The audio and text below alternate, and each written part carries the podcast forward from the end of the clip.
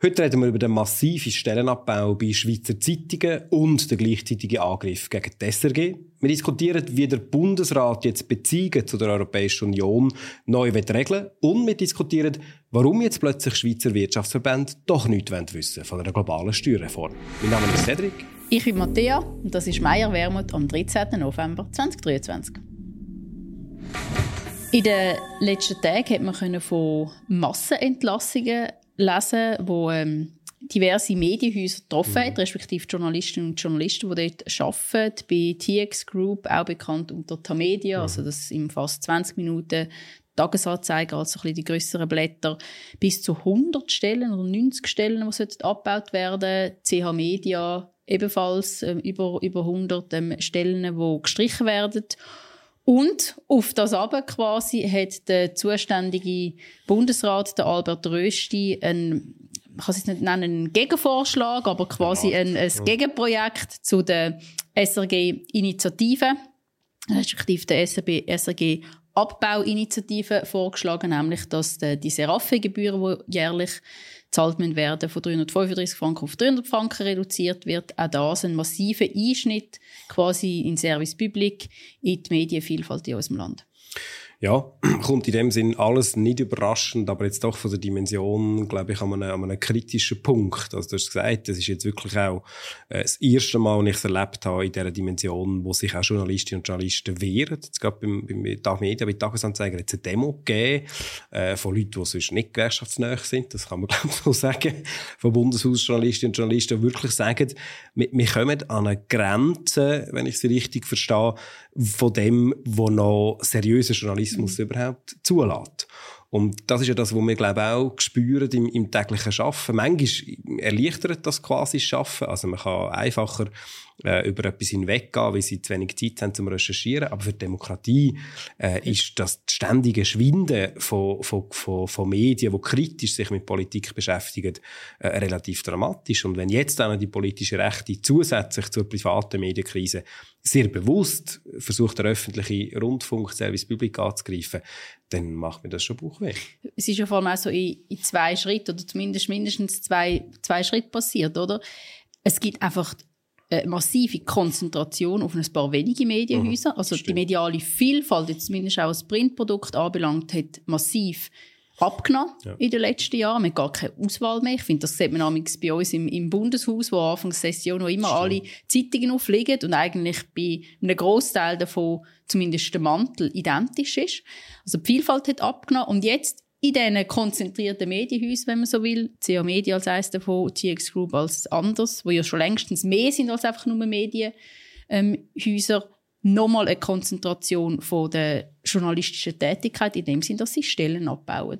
Ja. das macht man ernsthaft Sorge. Du hast es angesprochen, oder? Die Recherche, auch verpflichtet sie nach der Wahrheit zu suchen, das nimmt einfach ab, weil es einfach schlichtweg gar nicht möglich ist. In Zeiten, wo, wo quasi Klicks vor allem ähm, zählen, wo der Zeitdruck enorm hoch ist und er steigt. Und ich meinte auch, also ich versuche immer nicht so zu tönen, als Alkohol zu sagen, früher war immer alles besser gewesen. Bin nicht sicher, ob das stimmt. Aber ich meinte schon auch, dass man der Qualität jetzt schon anmerkt, der Druck auf Journalistinnen und Journalisten. Und man muss sagen, es gibt bei fast allen Zeitungen würde ich sagen, Leute, die das aus Überzeugung machen, wollen mhm. guten Journalismus zu liefern, das ist zumindest meine Erfahrung im Bundesbern. Aber es ist letzte oder auch vorletzte Woche ein Buch rausgekommen vom VÖG, äh, vom Institut für Medienforschung an der Uni Zürich, wo ja jedes Jahr die Medienqualitätsanalyse macht. Die schauen, wie gut Zeitungen etwas einordnen. Das ist zum Beispiel für mich erschreckend. Die Zeitung, die in dem Raum, wo ich mich politisch bewege, also ja, stimmt ja nicht, jetzt in der Schweiz weit, aber ich herkomme, im, ich meine, im Kanton Aargau, wo der Medienkonzern Media sehr stark ist, auch in der Innerschweiz, auch in der Ostschweiz. Die Zeitung ist von der Medienqualität jetzt schlechter bewertet als die Printausgabe von der Weltwoche, zum Beispiel in der Zeitung. Und das zeigt einfach schon, der Druck ist jetzt schon massiv. Sie kommen gar nicht wirklich dazu, äh, oftmals die Sachen zu, zu recherchieren. Und das bedeutet einfach auch, die Bevölkerung hat ein schlechteres Bild über das, was in, in Bundesbern wirklich passiert. Und das auf der anderen Seite in einer Situation, wo ja das andere Medienhaus, die Media, und das ist das Perverse, beweist, man kann im Internet massiv Geld verdienen, die schütten ja sogar noch Dividenden aus. Ja, aber weil sie einfach schon längstens einfach nur Journalismus ja, machen, oder? Ich sag's mal, die Tamedia oder TX ähm, Group, es heisst, das ist ja quasi, der Journalismus ist eine kleine Sparte davon. Die mhm. machen das Geld mit, mit Werbungen, mit Firmen, die sie aufkaufen. Das sind riesige Konzerne geworden, die massiv Gewinn ausschütten. Und dann aber ihrem Kernbusiness oder ihrem ursprünglichen Business, mit dem, wo sie auch einen, sich einen Namen gemacht hat, auch quasi ein Qualitätsmerkmal bekommen, dort sparen sie dann ein. Ich glaube, das ist, muss man auch, das ist, glaube ich, die Zukunft, wo man muss, muss ernsthaft diskutieren. Also, es ist offensichtlich das alte Modell, dass man primär über fixe äh, Publikum einerseits und Abopreise und Werbung in den Printzeitungen sich kann finanzieren kann. Für Journalismus, das ist vorbei. Also, das ist ja keine neue Erkenntnis. Das wissen wir ja schon lange. Mich überrascht, wie viel Widerstand immer wieder dass es gibt, ähm, dass man kann, dass man da eine öffentliche Finanzierung mm. einführt. Und das führt ja zum Zweiten zu der SRG, wo ja so ein ideologischer Kampf geführt wird und mein Verdacht oder mehr als Verdacht ist wirklich, dass was die Rechte an der, an der SRG und dem SRF, und ich mich auch regelmäßig darüber aufregen, wirklich stört, ist, das ist de facto das einzige Medium, wo sie nicht durch Besitzverhältnis, nämlich dass es reiche Rechten Familien oder Firmen gehört, können kontrolliert, äh, kontrollieren, was rauskommt. Das, das ist ja das Krasse. Also es geht am Schluss dort um Macht. Es geht nicht darum, irgendeine objektive Mediendebatte zu führen. Einerseits das quasi, es ist ein, ein unabhängiges, unabhängiges Medium, also mhm. die SRG, aber eben auch einer Vielfalt verpflichtet, einem Service-Public-Gedanken verpflichtet. Und sie müssen in allen Regionen ausstra ausstrahlen, in allen, in allen Landessprachen. Und das ist ihnen da im Auge. Am Schluss die, der doch demokratische Anspruch wo das unabhängige Medium hat, wo sie nicht können, können kontrollieren Und da ist natürlich jetzt die Initiative, wo im, im Raum schwebt, so ein Damoklesschwert. Ich finde, das merkt man auch an der mhm. Berichterstattung, auch bei der, bei der SRG, wo ähm, zum Teil sehr stark auch von der SVP quasi so ein bisschen dominiert wird, was Themensetzung anbelangt. Haben wir schon ein paar Mal ja. auch darüber, darüber diskutiert. Und jetzt hat äh, der zuständige Bundesrat, Albert Rösti, quasi das Damoklesschwert genommen. Er sitzt ja auch im Initiativkomitee kann dort aber zwar auch nicht mehr rausgehen, das kann man offenbar nicht. Rechtlich, ja. Rechtlich gesehen. Aber er hat jetzt dem ein Gegenprojekt ähm, entgegengesetzt, wo die SRG zwingen wird, auch da einen Stellenabbau zu machen, hunderte von Millionen ähm, müssen einzusparen und das geht immer auf Kosten von der Qualität und auf Kosten von einer demokratischen Informationsfreiheit.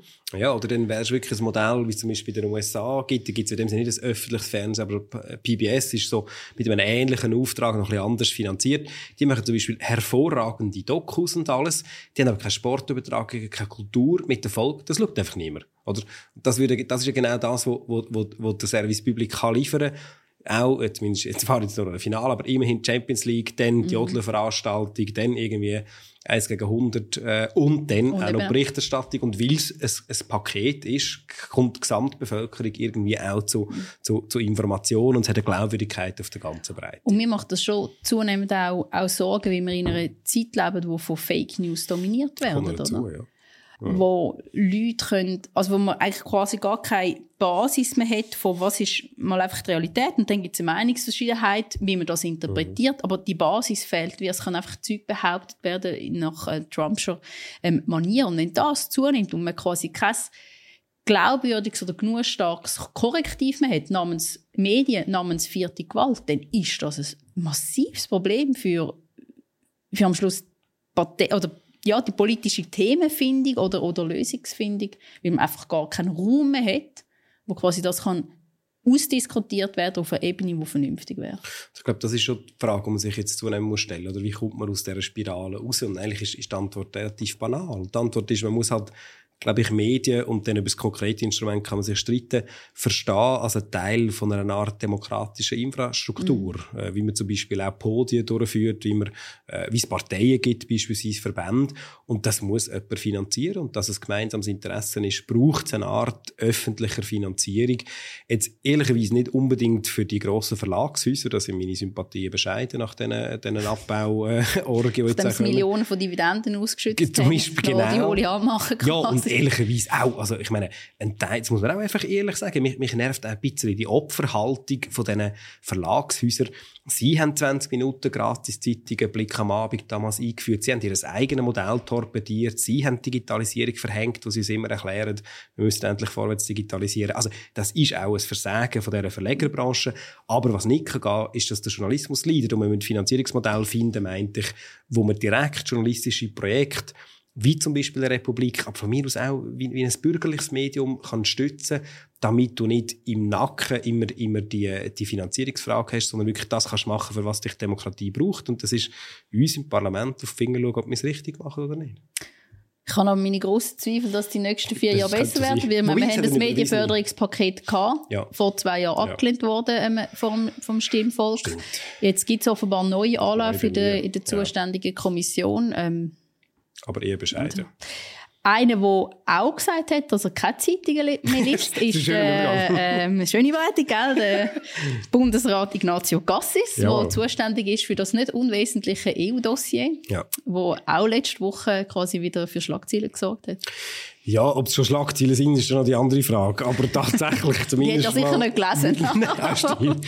Wieder auf dem Tisch gelegen ist, das ist richtig. Also, wie schnell zur äh, Erinnerung. Die Schweiz hat, wenn man ganz weit zurück will, äh, 1992 Nein gesagt zum Beitritt zum europäischen Wirtschaftsraum. Seither gibt es das, was man die sogenannten bilateralen Verträge nennt, der bilaterale Weg. Das heißt, die Schweiz und die EU sind inzwischen weit über 100 Abkommen, regeln äh, Fragen, die es gibt, durch den europäischen Binnenmarkt, wo die Schweiz nicht dabei ist, in bilateralen Verträgen.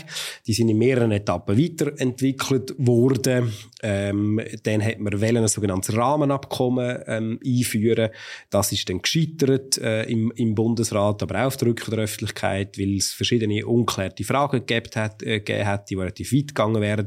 Jetzt ist der Neuaufgleisung von diesen Verhandlungen äh, angeteigt. Der Bundesrat hat das so gemacht, dass er zuerst ein sogenanntes Sondierungsgespräch geführt hat, eineinhalb Jahre, wo niemand wirklich ganz genau oder offiziell weiß, was ist wirklich diskutiert wurde. Man weiß also Sondierungsgespräch mit der EU. Entschuldigung, ja, genau. Auf diplomatischer Ebene. Die Frage, wo kann man Lösungen finden, zum Beispiel im Lohnschutz, in der Frage vom Stromabkommen, in der Frage vom, vom Bahnverkehr, vom Gesundheitsabkommen, technische Handelshemmnisse. Die Bereiche, wo es vor allem offene Fragen gibt oder Klärungsbedarf gibt. Ja, oder wo man EU, meint, sagen, man genau, äh, Beihilfen, das ist sogenannte Frage, was darf der Staat in die Wirtschaft eingreifen der Bundesrat hat jetzt entschieden, er findet, es gibt, äh, wir sind jetzt an einem Punkt, wo man kann äh, Diskussionen offiziell führen mit der Europäischen Union. Aber was er genau beschlossen hat, ist noch nicht ganz klar. Er wird jetzt ein sogenanntes Mandat ausarbeiten. Das heißt, eine Verhandlungsgrundlage. Das ist am letzten Mittwoch beschlossen worden. Und das, das Verhandlungsmandat, das tut er jetzt bis, was habe ich gelesen, Ende Dezember mal ausarbeiten und dann kommt sie die Vernehmlassung. Das heißt, dann können sich Parteien, mhm. Kantone oder Sozialparteien oder in Konsultation. Ja. Aber dann, quasi das ist dann der Moment, wo sich Kantone oder Kantonsregierungen, Sozialpartner, also Gewerkschaften, mhm. Arbeitgeberverbände, aber auch Parteien können zumindest mal dazu äußern. Formell, formell. formell werden Kommissionen konsultiert vom Parlament, aber es wird eine öffentliche Debatte geben, das ist Sinn und Zweck, genau. Und dort stellen sich dann Fragen. Also einerseits, glaube ich, ist es unbestritten und, und äh, ehrlicherweise ist es manchmal überraschend, dass man das überhaupt wieder muss diskutieren aber mit dem neuen Mehrheitsverhältnis wird man das äh, noch öfters müssen, dass die Schweiz Überraschung in der Mitte von Europa ist und damit Beziehungen braucht mit der Europäischen Union, wenn es geht, gute. Äh, und das meinen wir auch. Gleichzeitig muss man sagen, ist, dass der Bundesrat bis jetzt vorgeschlagen hat, offen gestanden war sehr enttäuschend. Also wirklich schlecht. Es gibt äh, keine Klärung in der Frage, äh, gibt es eine Sicherung vom Lohnschutz und vom Service Public, das heißt im Bereich vom Strom äh, staatlich nach wie vor ein kontrollierter Bereich und, und das SBB, wo geschützt ist. Und es ist völlig klar, wenn, wenn, man, wenn man ein Abkommen mit der Europäischen Union macht, wo der Lohn und die Arbeitsbedingungen in Frage gestellt sind, dann wiederholen wir das Spiel, das wir letztes Jahr gemacht haben, wird das chancenlos sein. Und ich finde es ein bisschen bemühend, dass der Bundesrat da nicht, äh, nicht vorwärts gemacht hat einerseits das und das, was mich auch immer ein bisschen irritiert ist, das eine ist ja das Verhandlungsmandat oder die Verhandlungen mit der EU. Über all die ja. Bereiche, die du jetzt vorhin aufgezählt hast. Und das andere ist ja dann, was ist die Schweizer Umsetzung ja. Ja. davon? Also wenn man sich jetzt mit der EU punkto ähm, Lohnschutz oder Personenfreizügigkeit einigt, dann ist er mit dem noch nicht da, sondern es braucht eine Schweizer Umsetzung. Genau das Gleiche mit einem Stromabkommen ähm, oder mit dem Abkommen über den Personenverkehr. Dann braucht es ja immer für das quasi auch, wie wird denn das in der Schweiz umgesetzt? Und damit man in der Schweiz darüber kann diskutieren was man für eine Position hat, dieser, dieser Verhandlung gegenüber, muss man ja wissen, zeitgleich wissen, wie die Schweizer Umsetzung wäre. Aber in dieser Frage höre ich sehr, sehr wenig vom Cassis. Also im Gegenteil. Das ja, ja, ja, das ist nicht schlecht formuliert. Es ist ja sogar so, dass die Gewerkschaften letzte Woche dann mit einer Pressekonferenz so viele verärgert hat, raus sind und gesagt haben, hey, Achtung, wir haben keine Lösung. Und das stimmt. Die Arbeitgeber blockieren jegliche Entwicklung vom Lohnschutz, wo übrigens absurderweise die Europäische Union inzwischen eingesehen hat. Es gibt zum Beispiel eine europäische Mindestlohnrichtlinie. Die europäischen Länder haben sich verpflichtet, 80 Prozent der Lohnverhandlungen unter äh, GAV-Bedingungen, würde man in der Schweiz sagen, also Tarifverträge durchzuführen. Es ist klar, der gemeinsame Binnenmarkt braucht mehr Lohnschutz und in der Schweiz kommt man nicht vorwärts. Die Arbeitgeber mauern. Und der Bundesrat, der zuständige Bundesrat, neben ihm übrigens der Guy Parmelin, ist entweder nicht willens oder nicht in der Lage, die Diskussionen ernsthaft zu führen. Und es ist, wie du sagst, wenn du in der Schweiz dir nicht einig bist, was wir machen weiß ich gar nicht, was, was das Departement in Brüssel will, will, will, will diskutieren Sollten die sagen? Wir schauen mal. ja, ja, genau. Das was, wird entsprechend äh, voll sein. Was mich auch sehr irritiert hat, ist, ich glaube, am Sonntag hat der, der Albert Rösti ein Interview gegeben. Mhm. Er ist ja quasi als Umweltminister zuständig für das Stromabkommen ja. oder für diesen Bereich, wo er ähm, zum wiederholten Mal, nicht zum ersten Mal, aber zum wiederholten Mal gesagt hat, hm, das Stromabkommen mit der EU, wo quasi ein, ein Kernelement mhm. ist von den aktuellen Verhandlungen, ist eigentlich gar nicht so wichtig. Also er torpediert mit dem eigentlich, wenn ich das richtig gelesen habe, die Arbeit von seinem ähm, FDP-Kollegen. Ja, und das ist mir völlig schleierhaft. Also das eine ist, ist inhaltlich, das kann ich noch nachvollziehen. Er kommt zu einem anderen Schluss. Er sagt, es braucht technische Lösungen, da geht es vor allem um Stromplattformen.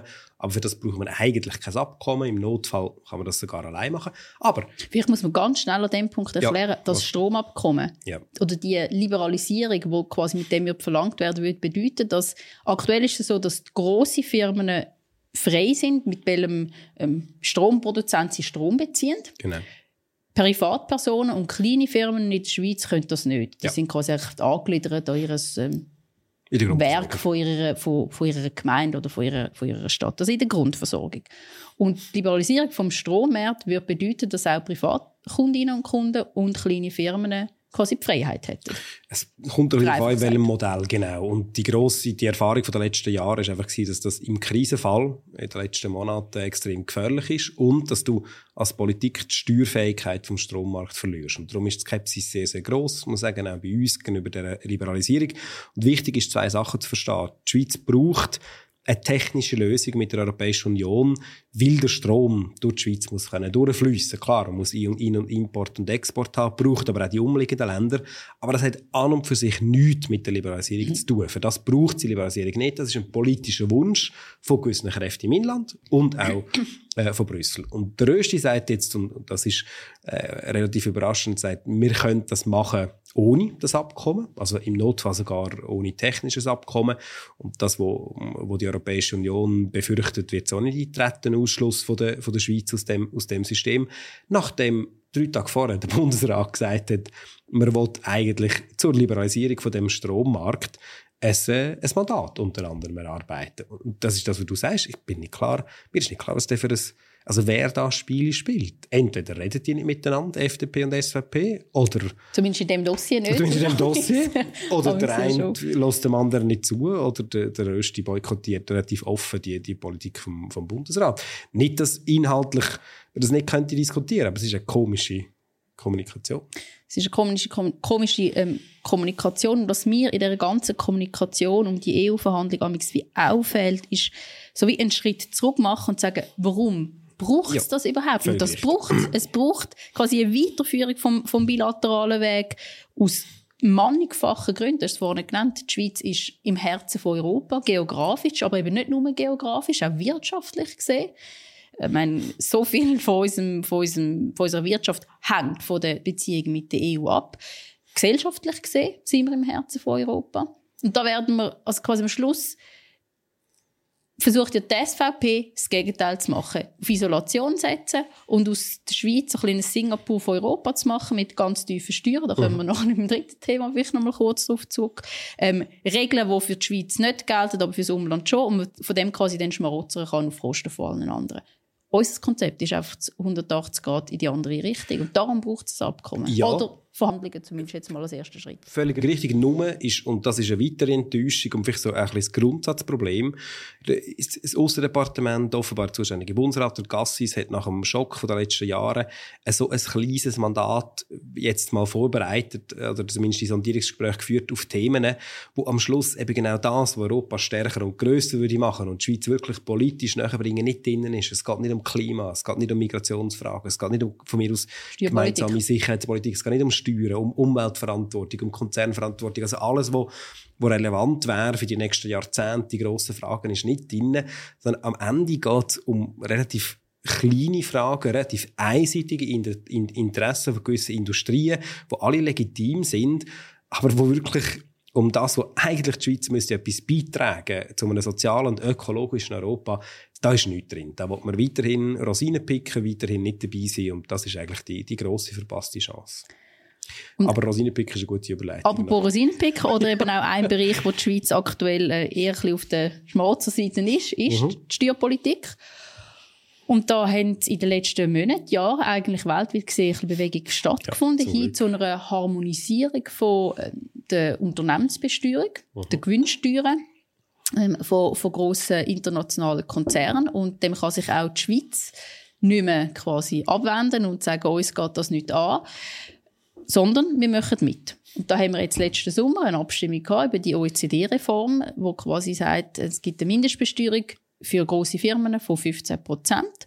Wir sind damals dagegen gewesen, nicht wegen dem Punkt, da haben wir immer das, das haben wir immer befürwortet. Das mhm. ist ja seit Jahren unser Engagement für eine internationale Steuerpolitik. Aber wir haben die Umsetzung bekämpft, also quasi, dass die Mehreinnahmen, die die Reform bringt, die sollen nicht zurückfließen in Konzernzentralen, sondern zu den Menschen. Die Reform ist dann aber relativ deutlich angenommen worden. Und äh, jetzt spucken die, die das damals befürwortet haben, plötzlich andere Töne. Also ich finde es unglaublich dreist, was jetzt passiert. ja. Das ist wirklich, also ich meine, es ist in der Kommission schon sehr und im Parlament eine spezielle Situation gewesen, bei mir, wie gesagt haben, hey, passet auf, wir sind zwar für die Reform, aber jetzt nicht einfach schnell, schnell etwas, wo wir nachher quer in der Landschaft stehen und es ist klar, warum die Bürgerlichen das wollen.